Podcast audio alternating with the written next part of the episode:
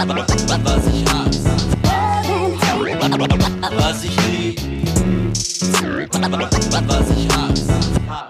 Moin und herzlich willkommen zu einer neuen Folge Backspin Love and Hate. Mein Name ist Nico Backspin. Ich bin ähm, bestens gelaunt und ich freue mich wieder auf eine schöne Stunde Quatschen mit meinen Freunden Dan und Bass. Schön, dass ihr dabei seid. Wupp, wupp, wupp. Herzlich willkommen zu einer neuen Folge Love and Hate. Yeah. Hi Nico, du bist nicht erkältet, du bist nicht krank, du klingst und siehst frisch aus. Oh, danke schön. Ich habe aber eine, eine sehr, sehr kurze Nacht hinter mir. Kennt ihr, habt ihr das auch mal gehabt? Also, ich habe gut am Wochenende mal an einer Stelle ein bisschen länger schlafen können, was mir ganz gut getan hat und habe dann gestern so bis, keine Ahnung, zwölf noch ein bisschen rumgewerkelt und so, dann wollte ich mich ins Bett legen und um, ich glaube, halb vier lag ich da immer noch und habe die Decke angeguckt. Weil ich einfach nicht schlafen konnte. Kennt ihr sowas? Sowas? Insomnia to the Ja, fullest. es ist, weil du, äh, weil du an unseren Podcast gedacht hast und das so geil mit meinen Boys äh, wieder am Start. Äh, Das, das wird's gewesen sein. es bereitet dir einfach schlaflose Nächte. Meinst du, ich war so aufgeregt, ne? Oh Gott, was machen die? Was passiert? Redet Basic wieder am Kopf und Kragen? Gibt es wieder solche Dinge, die ihr knallen? Muss ich mich wieder aufregen? Muss ich wieder Oder ich irgendwas spreche oder ich Wird- sprech französische Rappernamen falsch aus. Wird, wird wieder, wird wieder Hip-Hop in Dreck gezogen hier. Wir finden es raus. Ähm, dafür ist dieser Podcast da, denn er ist für euch quasi die Reinwaschung dessen, was da draußen sonst an Hip-Hop-News stattfindet. Denn hier kriegt ihr quasi das, was links und rechts im Graben liegt. Das, was vielleicht nicht Beachtung findet. Was so wie so, ein, wie so eine hübsche Blume, die da so quasi schon schön wächst und gedeiht vor sich hin, aber du kriegst es nicht mit, weil du nur auf der Schnellstraße unterwegs bist. Dafür ist unser Chefredakteur Boogie Down Bass dran und äh, sortiert das für euch aus und bringt euch die News, die jeden interessieren. Allerdings fangen wir an mit etwas, was ungefähr jeder und sein Vater, ähm, glaube ich, schon mitgekriegt hat. Ähm, deswegen meine ganze Rede von eben Quatsch. Trotzdem auch die äh, 5% von euch dazu, zu einem dann recht tragischen ähm, Ereignis, was ich glaube am Freitag oder am Wochenende passiert ist. Naja, es ist ja auch so, dass es, dass, äh, ja, es geht um die, äh, es geht um DMX, Darkman X.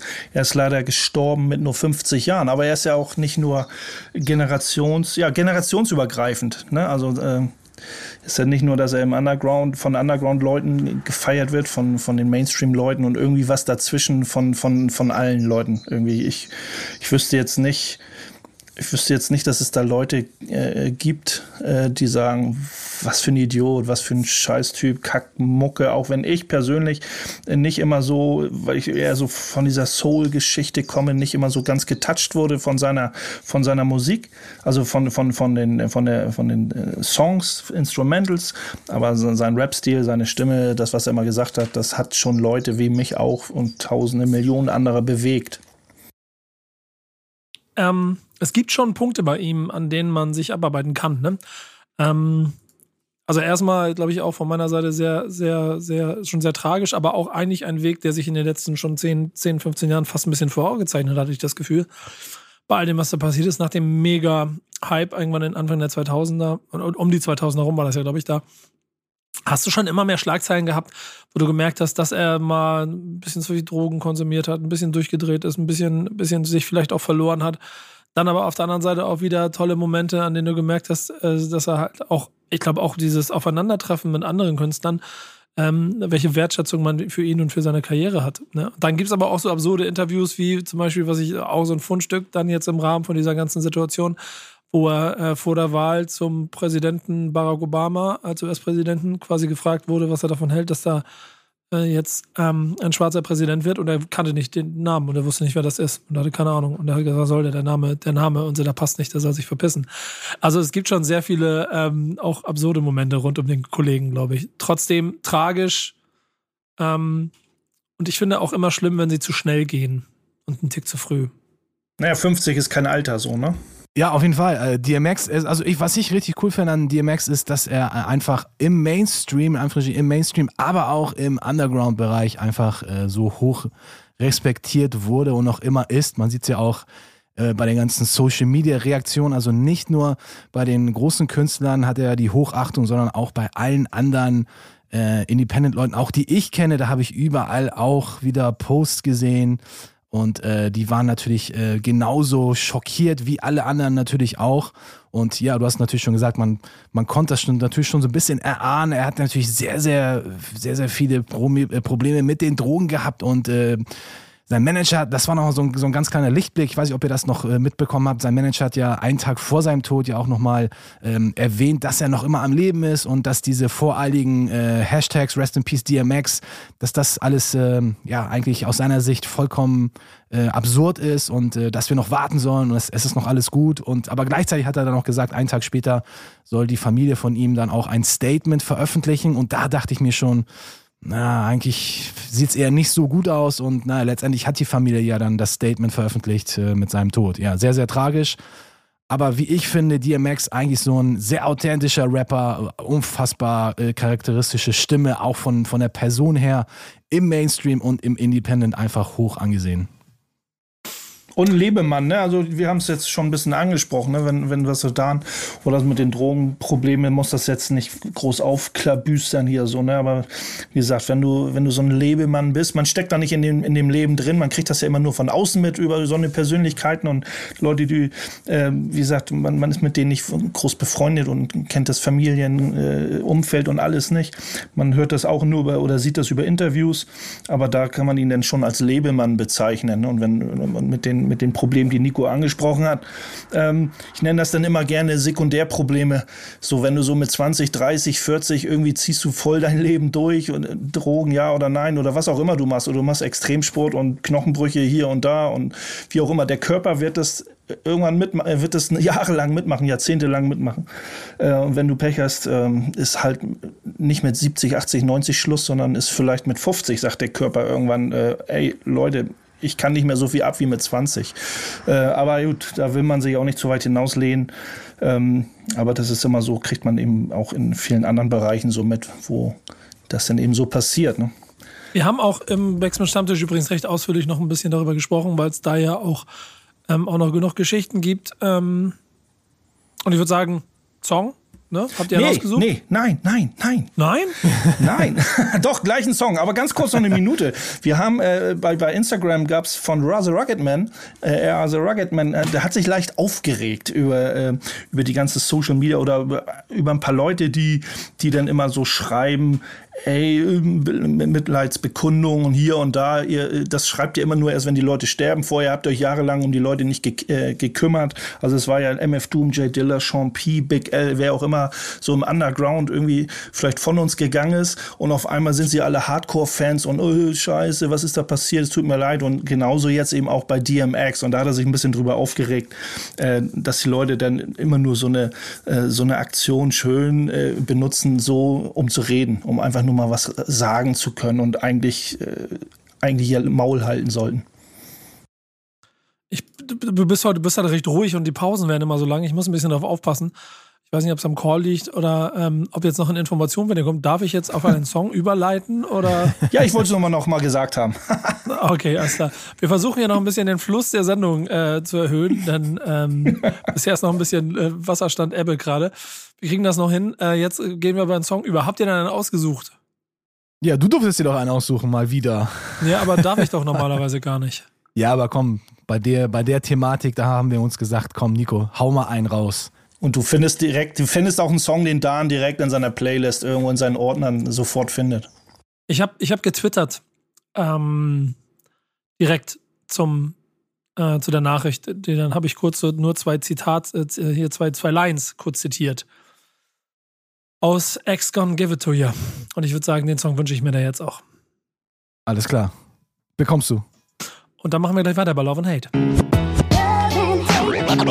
Was ich lieb, was ich hasse. Wir sind immer noch bei Love and Hate und äh, wir gucken mal, wie das Tempo hier hochgeht. Denn jetzt wird es ein bisschen hitziger, glaube ich, oder? Du hast ein bisschen äh, Beef mitgebracht, äh, Base. Was ist da los? Nee, Beef habe ich gar nicht mitgebracht. Ich find, Doch, das ist, das ist, komm, lass mal ein ist bisschen das Beef?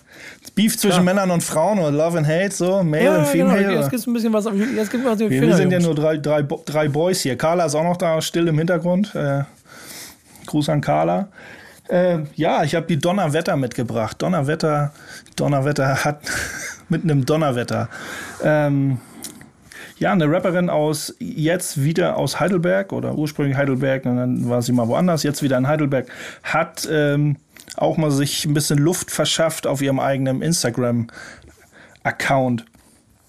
Und ähm, da ging es, da geht es darum, dass sie sich so ein bisschen auf, drüber aufgeregt hat oder so ein bisschen, also so einfach mal äh, sich Luft verschafft hat, weil es eine Menge Männer da draußen gibt oder Rapper vielleicht, egal ob es Rapper sind oder nicht, Rapper, die sie gerne mal mit Female Rapperin oder mit Rapperin XY vergleichen und sie das total schräg findet, wenn da jemand kommt, so, hey Cole, du bist voll cool, du klingst wie XYZ. Also Korae zum Beispiel war da als Beispiel. Und sie hat halt in ihrem Instagram-Account ähm, geschrieben, ähm, dass das bei Männern, wenn jemand das bei Männern über, über Männer sagt, dass es eher so ein Biting, wie so ein Biting-Charakter und verpönt ist.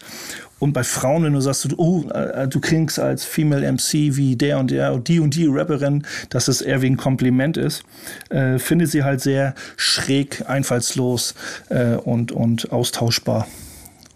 Eigentlich hast du schon gesagt, eigentlich müssten wir hier, Carla Redaktion ist im Hintergrund, auf jeden Fall mit zu Wort bringen. Ist nämlich jetzt schon wieder schwierig, wenn drei Typen sich über sowas unterhalten. Ähm, wenn das aber so bei ihr ankommt, ist es natürlich ein Punkt, und das ist dann immer wie bei allen diesen Themen, da muss man das genauso ernst nehmen. Ähm, ertappt ihr euch dabei, dass ihr eigentlich schnell in dieses klingt wie Muster generell verfällt?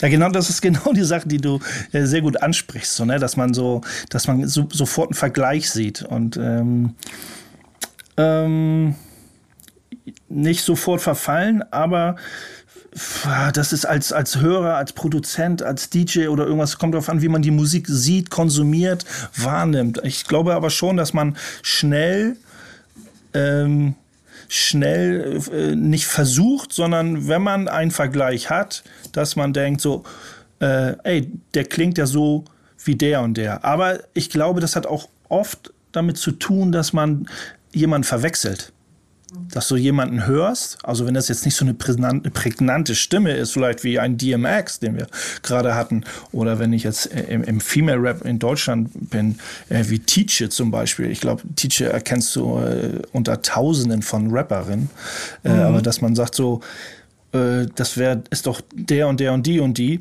ähm, dass man sich da irgendwie verliert aber auch gerne mal, ey, cool, das ist schon so ein Kompliment-Ding, aber ich mache da keinen Unterschied zwischen männlich und weiblich oder so. Also, ja. Also für mich ist das immer eine Frage, äh, wie du auch schon gesagt hast, Space, eigentlich eine Frage des Genres, in dem man sich entweder auskennt oder nicht auskennt. Und ich für meinen Teil muss sagen, in den Songs oder in den Genres, wo ich mich überhaupt nicht auskenne, die eher so an mir vorbeigehen, da ist das für mich auch schwer, da irgendwie so einen, so einen richtig krassen Unterschied zu, äh, zu, zu merken, weil ich einfach nicht diese, äh, diesen Blick habe für diese Unterschiede, die dann ja doch äh, teilweise ja doch existieren, wenn ich jetzt andere Leute höre, die sagen, äh, keine Ahnung, Rock klingt so und so, oder der andere sagt, äh, Heavy Metal, das ist für mich alles Heavy Metal, nur weil es irgendwie eine Bratgitarre ist. So, deswegen äh, ist das für mich etwas, was ich niemals äh, für mich persönlich irgendwie beurteilen könnte und irgendwelche Unterschiede feststellen könnte. Wenn, jetzt, wenn man das jetzt wiederum auf Soul oder Funk oder Hip-Hop umlegt, dann kann man auch schon teilweise sagen, okay, es klingt halt ähnlich, aber das ist halt ein Prozess, der, der erfolgt unterbewusst bei mir. Ne? Ich, ich, ich stelle mich jetzt hin und sage, ah, der neue Song von XY, der klingt aber wie der und der. Muss ja, das ist erstmal für mich nur eine Feststellung. Es muss ja auch nichts Negatives sein. Es, es kann ja auch durchaus, wie, wie du, du auch schon gesagt hast, Bass, auch ein Kompliment sein. Und äh, es gibt, gibt natürlich auch irgendwelche kuriosen Momente, vielleicht ging, ging euch das ja ähnlich, als, äh, als ich zum ersten Mal Action Bronson gehört habe, da dachte ich, das wäre Ghostface Killer von Wu-Tang Clan.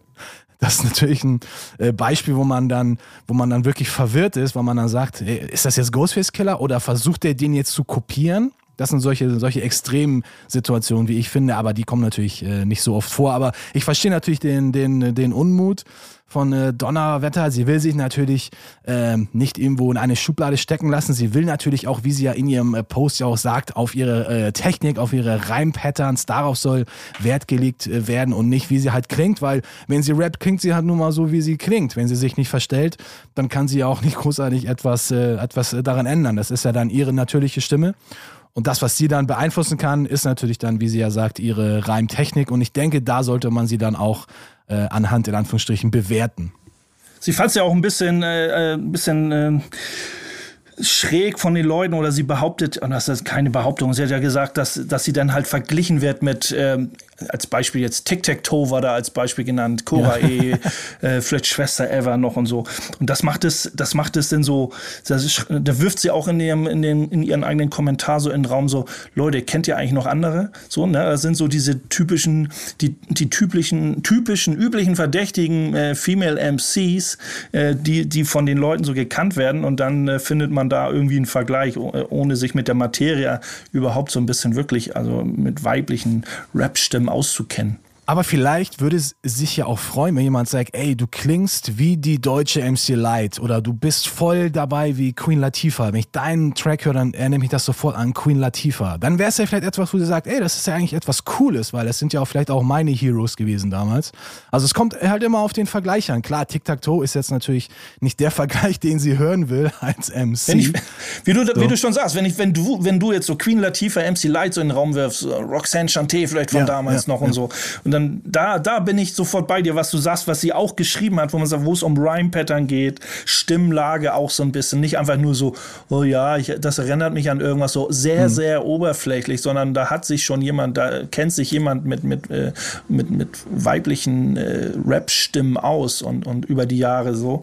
Ähm, das finde ich dann schon viel wertvoller, wenn man da so ein bisschen konkreter wird und das nicht einfach so oberflächlich macht. Ja, genau. Ich, also, ich habe schon ziemlich viel von dem gesagt, sehe auch immer so das grundsätzliche Problem, dass ich viel von dem nicht so ganz verstehen kann, weil es für mich immer äh, Geschlechterunterschiede ähm, egalen sind im Zweifel der Betrachtung von Musik. Ich ertappe mich aber natürlich schon auch schnell dabei, Leute in eine klingt wie Schublade zu packen, weil ich einfach zu viel gehört habe. So. Und ähm, das selber führt natürlich dazu, dass ich Musik vielleicht auch schneller bewerte als andere. Ähm, deswegen ist es mir auch immer so schwer, dieses, dieses Gefühl von mh, hm, außen, das sie da so beschreibt, so vielleicht auch komplett mit, mitzunehmen, weil ich es vielleicht auch anders bewerte. Versteht ihr, was ich meine? Also ich, wie, aber wie ist das zum Beispiel jetzt äh, so von Mann zu Mann? Also wenn, wenn, wenn, wenn Fan X oder Rapper X vielleicht äh, irgendwie im anderen Rapper schreibt oder sagt so, ey, du klingst wie der und der. Also da, da finde ich schon, das kann sehr schnell nach hinten losgehen, dass ein Rapper sagt so, äh, der, der sich in seinem Ego irgendwo angegriffen fühlt und sagt so, äh, willst du mich hier verarschen? So. Ja, aber das ist ja der grundsätzliche Punkt. Und ähm, nur wenn sie sich darüber aufregt, heißt es ja auch nicht, dass es dann automatisch stimmt. Und ich glaube, dass sie sich darüber aufregt, ist ja ja auch nur ein Punkt dafür, dass besagtes Rapper-Ego vorhanden ist und sie sich damit dann auch dagegen wehren möchte. Sei ihr gegönnt. Ich hoffe, dass ähm, die Vorurteile, die da drin stecken, nicht dann auch noch irgendwie genderspezifisch sind, sondern dass es wirklich nur um das vielleicht recht limitierte ähm, Portfolio an Rapperinnen in diesem Fall ähm, dass es daran liegt, dass er mal mit Schwester E, ja, also Schwester an alle Leute da, oder so. Wirklich an alle Leute da draußen, 365 MCs, weibliche MCs. Das Thema wird in den Medien auch immer mal wieder angerissen. Da kann ja, schöne man sich Grüße gut, an Monalina. Da ähm, kann man sich gut schlau machen. Ja, die wird dafür sorgen, dass das klingt wie da nicht so sich durchsetzt. Ich kriege ja jede Woche die Newsletter von ihr und so. Klingt nicht wie. Da gibt es viel unterschiedliche, viel gute Sachen. Und das ist mein Schlussplädoyer dafür. Ich finde es halt total stark, dass wir mittlerweile so viele haben. Weil früher gab es halt nur die kleine Handvoll, mit der immer noch verglichen wird. Heute hast du so viele unterschiedliche, tolle Künstlerinnen, dass es einfach auch nur spannend wird, wie die sich wieder neu entwickeln werden. Jetzt bin ich gespannt, ob ihr einen Queen Latifah-Song ausgewählt habt. Nein, Donnerwetter ist ja selber äh, okay, Artistin. Glück gehabt. Glück, Schwein, Schwein gehabt an der Stelle, würde ich sagen. Was nehmen wir denn? Ja, Donnerwetter. Sie hat den letzten äh, Track, den sie gemacht hat, äh, irgendwie immer heißt er. Hatte ich auch schon in meiner Playlist ja. Hört euch auf jeden Fall Rocking with the B-Bass an, denn da kriegt ihr diesen ganzen heißen, geilen Scheiß. Und jetzt ein Highlight gemixt von DJ Finger Down. Und dann geht's gleich weiter bei Love and Hate. Was ich lieb, was ich hasse. Ähm, neues Thema, neues Glück, denn wir haben immer noch hier bei Love and Hate natürlich auch den Auftrag, euch äh, ein bisschen äh, Material mit auf den Weg zu geben, mit dem ihr euch äh, weiterbilden könnt in Situationen, in denen äh, ihr im Moment viel Zeit zum äh, Benutzen von Mediatheken. Und das hat offensichtlich der gute Boogie Base auch gemacht und hat ein bisschen in der ARD-Mediathek rumgestöbert und hat was gefunden, was er euch mitteilen möchte. Ja, aber nur es ist nur für die Leute, die auch GEZ-Gebühren bezahlen. Okay, also nicht. Ich bin dabei. ja, ARD Mediathek äh, im, im, Internet. Da gibt es ein toll, eine tolle Doku-Reportage.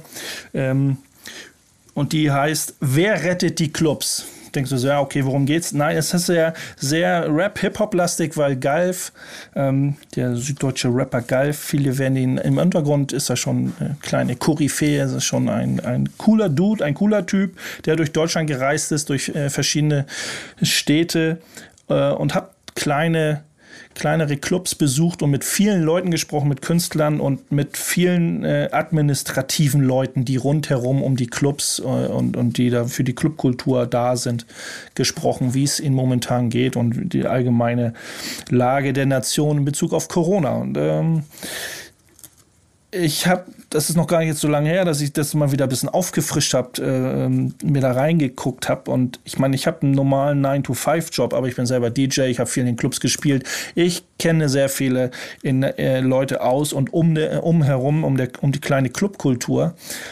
Und eins vorweg, ich finde diesen Artikel sehr emotional.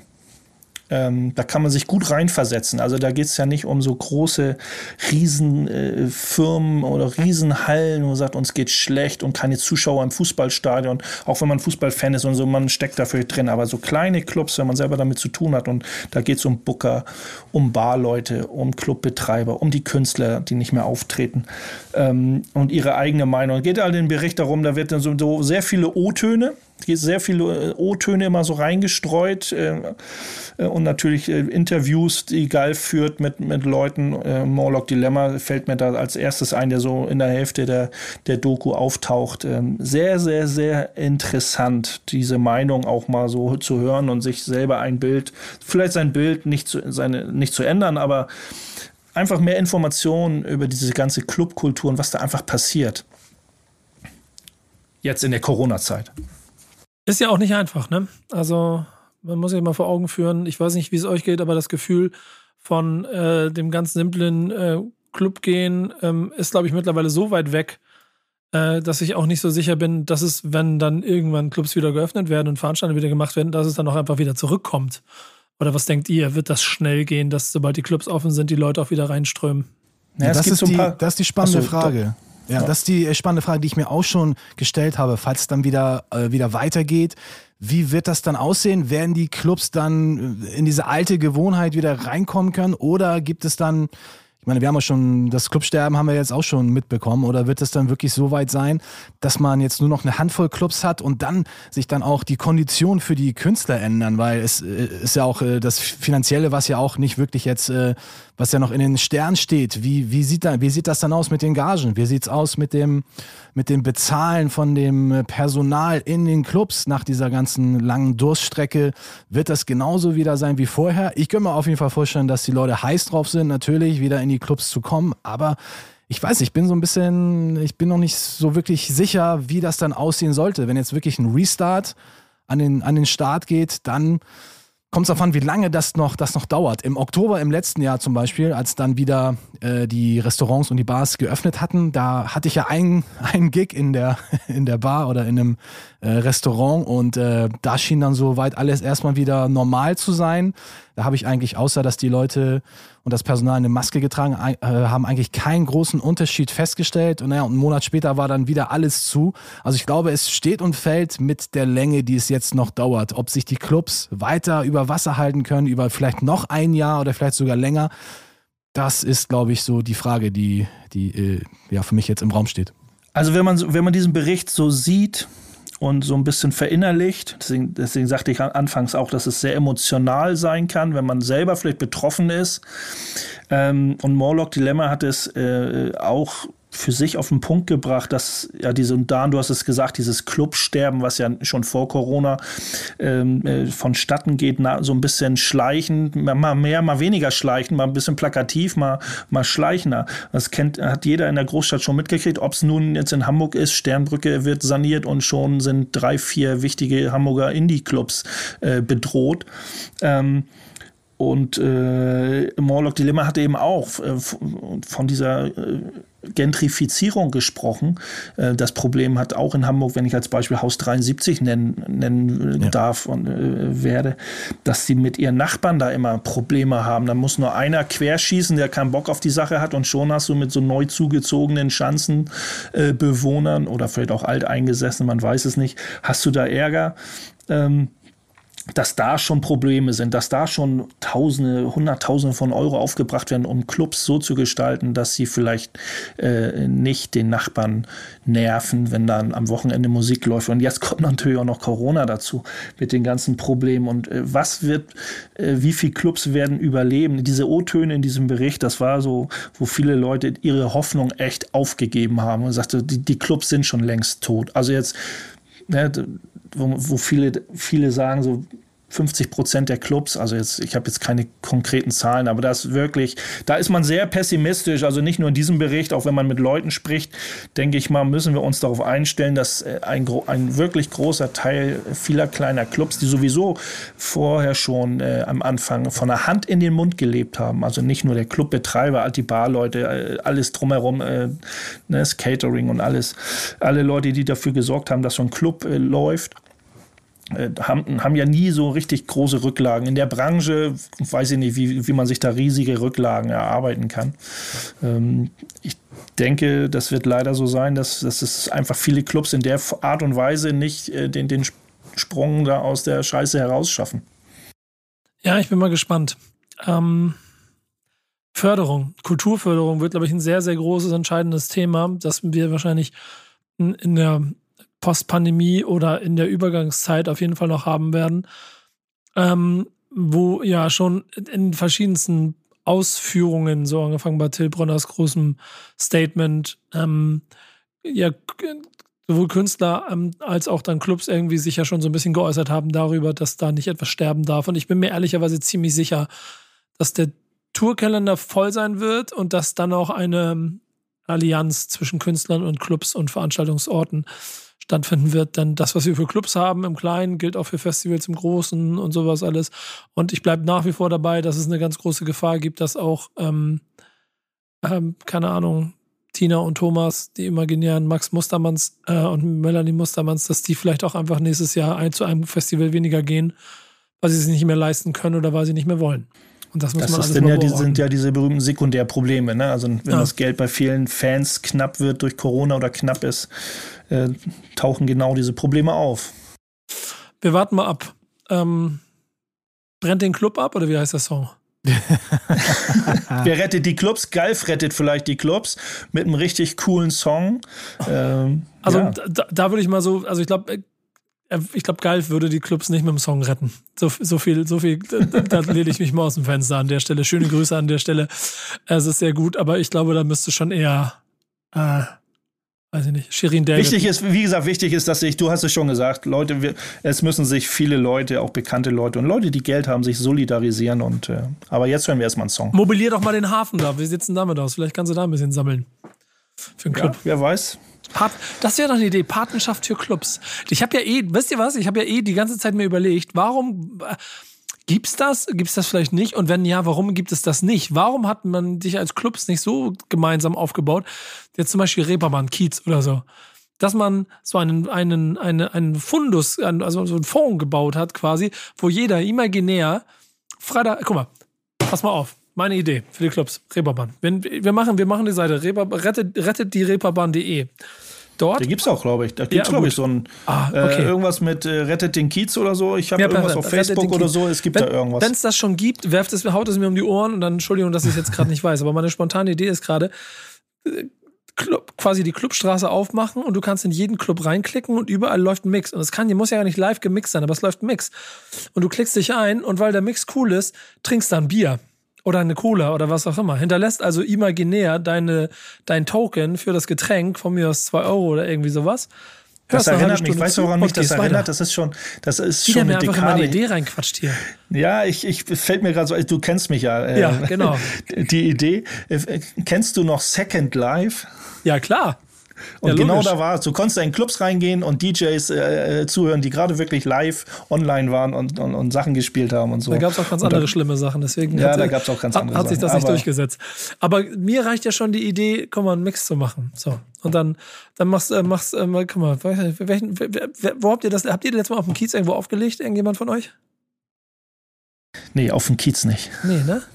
Nee. Ne, das Hacken macht ja gerade auch viel Twitch-Kram und so. Ja, aber guck mal, Äh, Hacken zum Beispiel. Ich sehe schon so schön Hacken, so ein, so ein äh, Boogie Down Bass Mix da und dann läuft er da und dann komme ich da vorbei und trinke eine Cola Light. Lass mal auch Achso, doch, im Hacken, im Hacken war ich. Da habe ich äh, eine Stunde, da habe ich eine Stunde einen Mix gemacht im Hacken. Und schmeißt deinen äh, schmeißt deinen virtuellen Tipp in die Tippbox. Richtig, sozusagen. genau so. Genau so. So sehe ich das. Also, ähm, wenn das, wenn das nicht der Song, also wenn das nicht die Idee ist, die sie rettet, weiß ich auch nicht. Und wenn nicht brennt den Club ab der Song ist, dann weiß ich auch nicht. Welchen nehmen wir? Ja, Funky Time nennen, äh, hören wir von Galf. Featuring Kwame und äh, Retro Gott. Der Ansatz zur Rettung der Clubs. Spaß. Aber äh, hier gleich weiter. Wir retten Love and Hate heute noch. Die Sendung wird besser.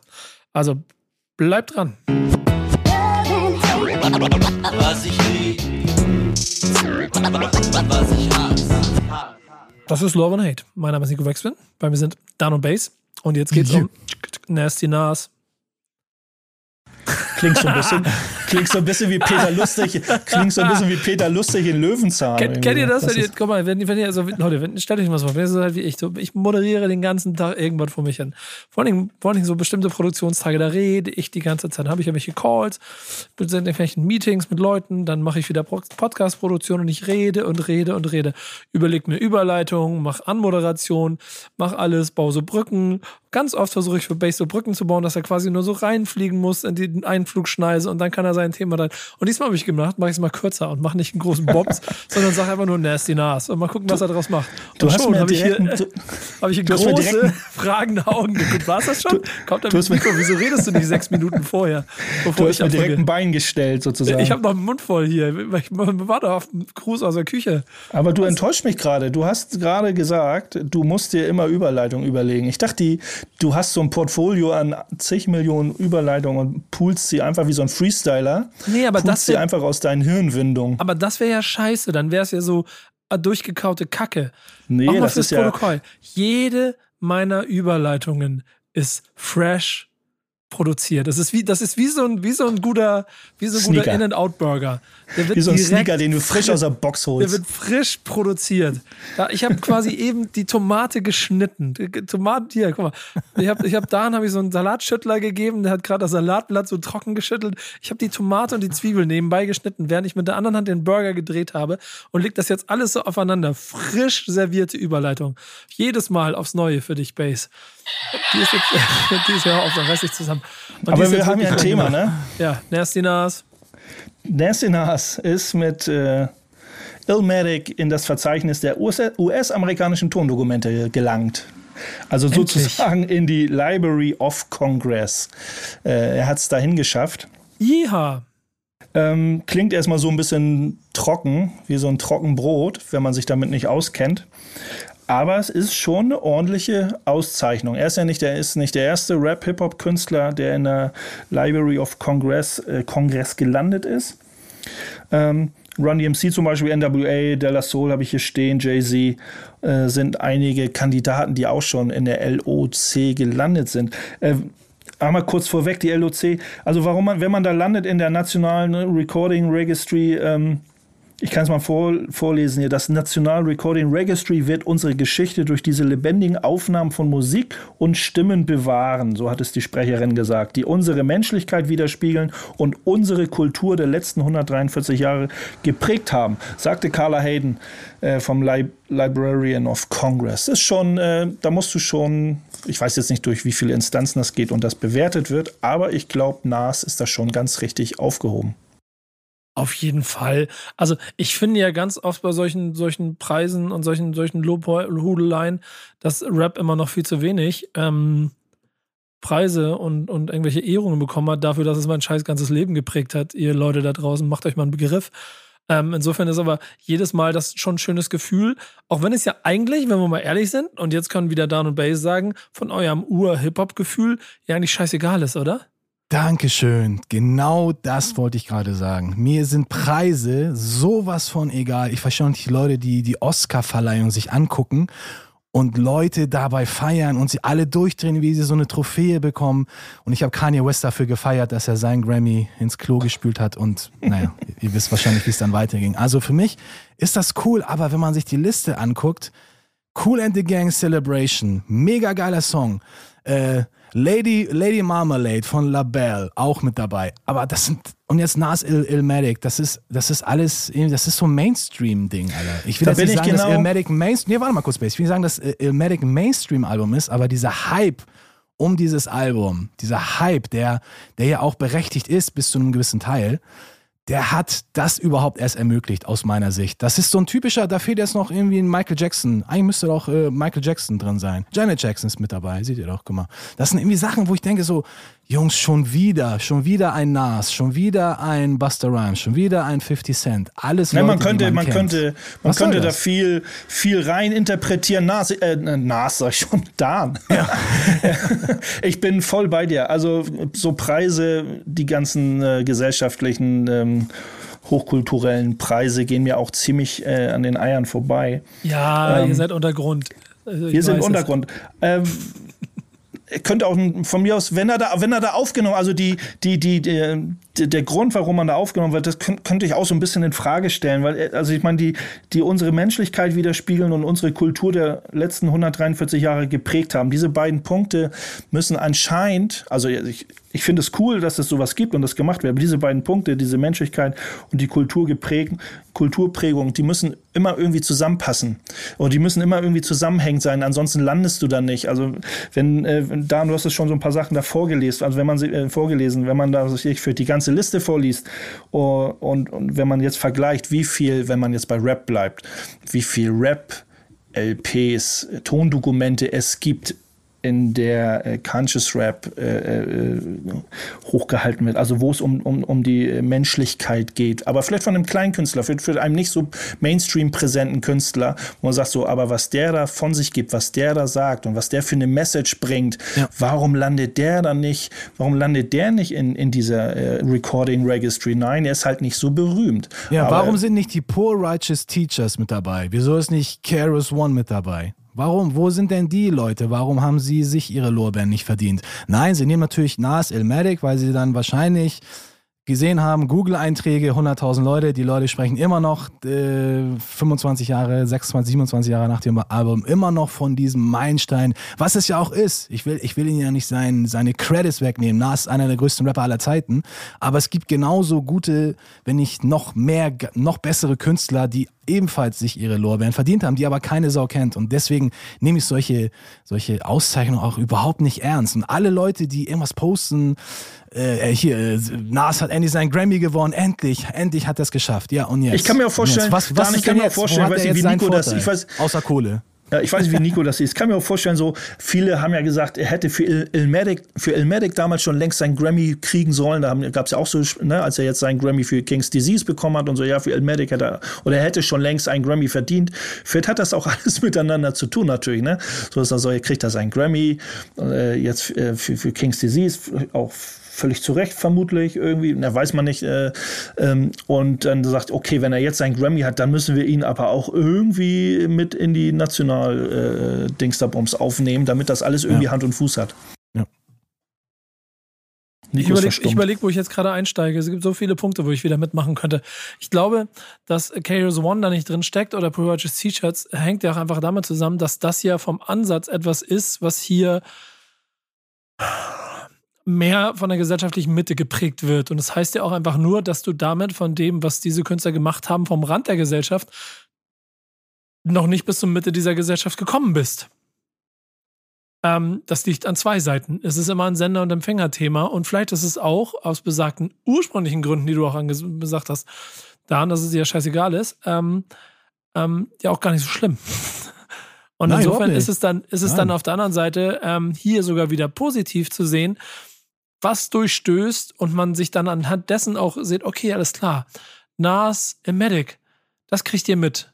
Ja, ne? Aber, aber das andere kriegt ihr nicht mit.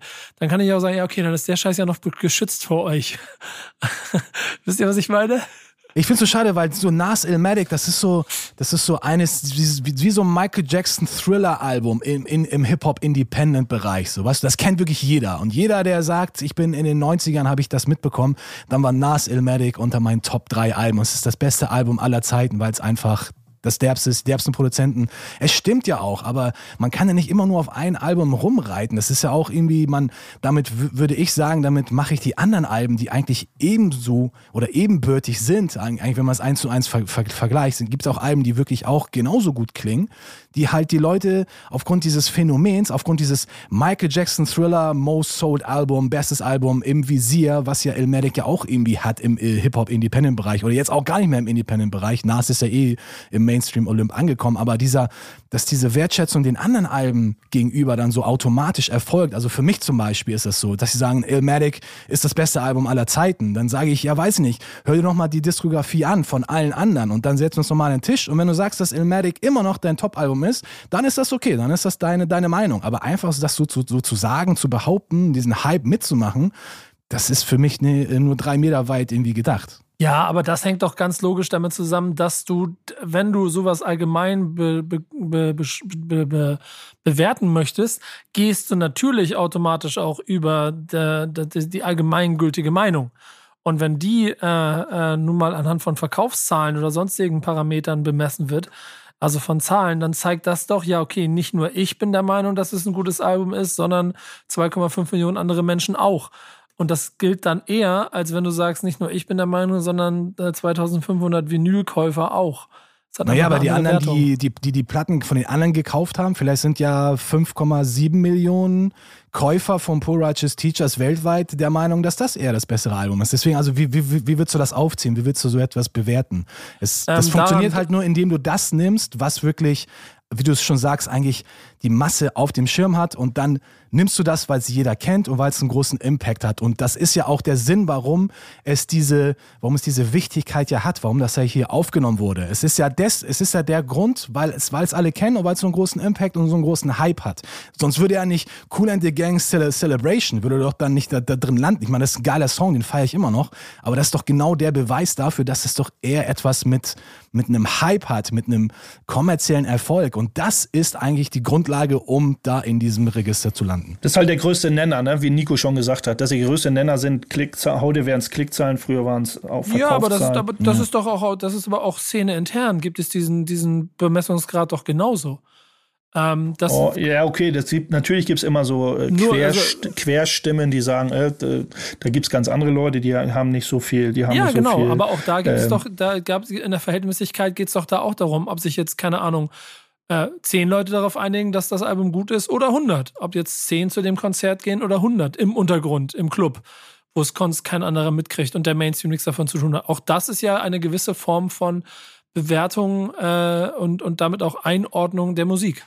Insofern ist, glaube ich, darf man nicht per se diesen, dieses, dieses dass, dass es Musik gibt, die nun mal aufgrund von Zahlen bewertet wird, ähm, also per, per se so, so zu verteufeln. Nee, ich glaube nicht, dass wir es in Frage stellen, aber ich aber schon, dass wir sagen, äh, es haben, wie Dan schon gesagt hat, das bin ich auch bei ihm, dass, dass auch andere Leute es verdient hätten. Aber wie will man da eine Grenze ziehen? Das ist immer die, die Problematik. Genau. Das, das ist ja ehrlicherweise das, worauf ich hinaus will. Ja. Die ja, Grenze ziehst du dann am Ende über gewisse Zahlen. So. Ja. Und, und das so, ist, glaube ich, der Aber Grund, man, noch mal zu dem Thema für eine Minute oder vielleicht wird es auch länger, man weiß es ja nicht. Ja. In Deutschland ist dieses Archiv, wer ist das Musikarchiv der Deutschen Nationalbibliothek? Vermutlich, wer, äh, wer ein, das, der Pendant dazu. Ähm, wer würde da, ich habe mich da nicht schlau gemacht oder ich muss brauche da glaube ich eine Registrierung oder so, wer da vielleicht schon drin gelandet ist. Ich gehe mal davon aus, dass im Musikarchiv der Deutschen Nationalbibliothek noch keine Deutschrapper oder so gelandet sind. Weil da kann man, da sind ja auch äh, CDs, äh, Original, also Noten, Schallplatten, das ist alles Mögliche hinterlegt, alles, was mit Musik zu tun hat. Ja, das weiß ich gar nicht. Da sind wir auch wieder ein paar Jahre zurück. Hier sind sie noch nicht so, hier haben sie noch nicht so viel Bock auf die guten Sachen. Das wird ich weiß jetzt auch nicht genau, welche, welche, äh, was du, äh, ne, also wie du da reinkommst oder welche Kriterien es da geben muss. Ähm, aber oh, das wäre mal ganz interessant. Carla, aber es, Carla, gibt, halt, es gibt eben auch so ein vergleichbares Archiv in Deutschland. Wollte ich gerade sagen, ähm, aber Carla, du bist, wir, wir haben doch bestimmt auch in den letzten Wochen irgendwo mal so eine Situation gehabt, wo über Deutschrap und Bewertungen von irgendwelchen was mal, vielleicht für Carla ist im Hintergrund, vielleicht hat die noch eine Idee, dann kann die das mit reinwerfen nochmal in unseren Chat. Ansonsten bin ich mir aber schon ziemlich sicher, dass wir, was das Grundthema, die Grundtenor angeht, schon noch ein bisschen weiter davon weg sind. Wenn dann mal das Textbuch von Vasi ist ins, äh, ins, ins, oder was das von war sie? Auf jeden Fall dieses Textbuch da ins Stuttgarter Museum schafft, dann sind das so Einzelfälle. Naja, oder dieses, äh, das Heidelberger Ding, wo äh, so die Sachen von Torch. Ja, genau. So. Aber, ne? aber noch kein Grundkonsens in der, in der musikgenössischen äh, Hochkulturwelt, die sagt, ja, Rapper, oh, Alben, damit beschäftigen wir uns. Bambule, das war bestimmt ein super Ding sondern das ist für die immer noch Jo, Jo, Jo und die Finger. Naja, vielleicht gekreuzt. haben sie aber auch noch nicht, noch nicht die Reimbanditen gehört, weil die gehören für mich auf jeden Fall ins Musik. Ich habe das Gefühl, Leute, ich habe das Gefühl, also ich finde ich find das ja toll, so, aber ich habe das Gefühl, das wird hier so ein Running Gag hier immer so. ja, ähm, ähm, und die Frage, ich bin mir immer nicht so ganz sicher, ob das auch immer so ein versteckter Diss ist, weil, weil Dan gerne Teil der Reimbanditen gewesen wäre damals, aber ich weiß nicht, ob ich das schon kannte. Einfach zu, nee, zu der Zeit habe ich ja noch auf Englisch gerappt. Für mich war Deutschrap absolut rotes Tuch zu der Zeit. Das kam erst ein paar Jahre später. Da hat er noch in die Hose, hat er noch in die Windeln geschissen. So, so ja, bitte. bitter. Da war ich, ähm, da war ich, schon, war ich schon da. Ähm, aber ähm, es, ist ja nicht nur, es sind ja nicht nur geschichtliche Bücher, die ihm quasi Preise um den Hals hängen, ne? sondern das ist ja das Schöne bei Nas, der kriegt ja auch, und das ist dann auch wieder ein, ein Qualitätsmerkmal, finde ich, auch in der Neuzeit nochmal hin. Hat ein sehr gutes Album gemacht, zum Beispiel dieses Jahr, oder letztes Jahr ist das ja gewesen, glaube ich. Ja, ich habe äh, mit King's Disease äh, hat er ja den Grammy gewonnen. Ich habe mich mit dem Album noch gar nicht so richtig äh, auseinandergesetzt tatsächlich, weil ich äh, ja sollte ich vielleicht mal tun. Also wenn ich äh. sag's, ich sag wie es ist, wenn ich ihr wäre, wenn ich ihr wärt, ich würde es machen. Das lohnt sich. ist wirklich, also echt, ich bleib dabei. Für mich ist es eins der äh, drei stärksten äh, Nas-Alben of all time. Also ich muss sagen, ich war echt überrascht, als ich den, äh, den Credit gesehen hatte, produced by Hitboy. Da dachte ich, boah, das wird jetzt bestimmt so ein, so ein ja, krasser Trap. Teil so, aber das war echt, ich war echt überrascht auch von der von der Vorab-Single Ultra Black. Das war, das war echt soulful. Also da muss ich sagen, da äh, war ich vollkommen auf dem falschen Fuß erwischt. Und äh, ich muss sagen, das Album ist echt, ist echt so, so solide, aber ich würde jetzt auch nicht sagen, dass es eines seiner besten Album, äh, Alben ist. Es ist etwas, was, äh, was zu erwarten war, würde ich mal sagen. Also es ist eine, ein gutes, solides Nas-Album aber jetzt halt auch für mich kein Meilenstein. Aber ist ja auch wie immer Geschmackssache, aber das Positive, wie gesagt, für mich, Hitboy hat er echt gute Beats abgeliefert. Und äh, ist ein Grund für Preise, oder? Und ein Grund dafür, dass wir einen Song aus dem Album hören, oder? Ja. Ja, Welchen nehmen wir? Ich, ja, ich würde ich würd vorschlagen, wir, wir spielen den Song auch gleich komplett aus, weil wir sind auch gleich schon am Ende der Show. Wir haben jetzt noch zwei Minuten, also wenn ihr wollt, könnt Ach, ihr echt? jemanden so, grüßen. So weit sind wir schon so. wieder ja, durch. Ich dachte, ja, wir haben noch Zeit für irgendwas. Ja, dann kann ich euch eigentlich nur noch eine äh, schöne Woche wünschen. Ne? Wir hören uns für eine weitere Produktion, glaube ich, diese Tage nochmal wieder. Ihr da draußen hört euch jetzt einfach nochmal ähm, diese Folge Love and Hate nochmal an. Dann geht ihr zu, zum Mixcloud und hört euch den äh, Rocking with the B-Bass Mix an, den allgemeinen. Und dann kommt, glaube ich, auch bald eine Talking with the B-Bass, oder? Dan? Eine Talking ja, die kommt, kommt in nächste einer Woche. Woche. Nächste Woche in, kommt die. Genau. Heute in einer Woche. Boomo, Boomo. Leute, also Fall. kleine Werbung. Ja, Schall und Rauch äh, und äh, Flo Bese und Klaus Brandenburg sind äh, bei uns zu Gast. Also. Carla hat übrigens noch nachgeliefert, dass aktuell noch so keine deutschen Themen da drin stecken. Insofern. Sehr gut. Äh, in diesem Sinne, danke Carla im Hintergrund äh, für redaktionelle Begleitung. Danke Dan, danke Base, dass ihr dabei wart. Danke ähm, auch. Das war Love and Hate. Und bis nächste Woche. Ganz bis bestimmt. Dann. Tschüss. Bis dann. Ciao, ciao. Was ich lieb was ich hasse, was ich lieb, was ich hasse.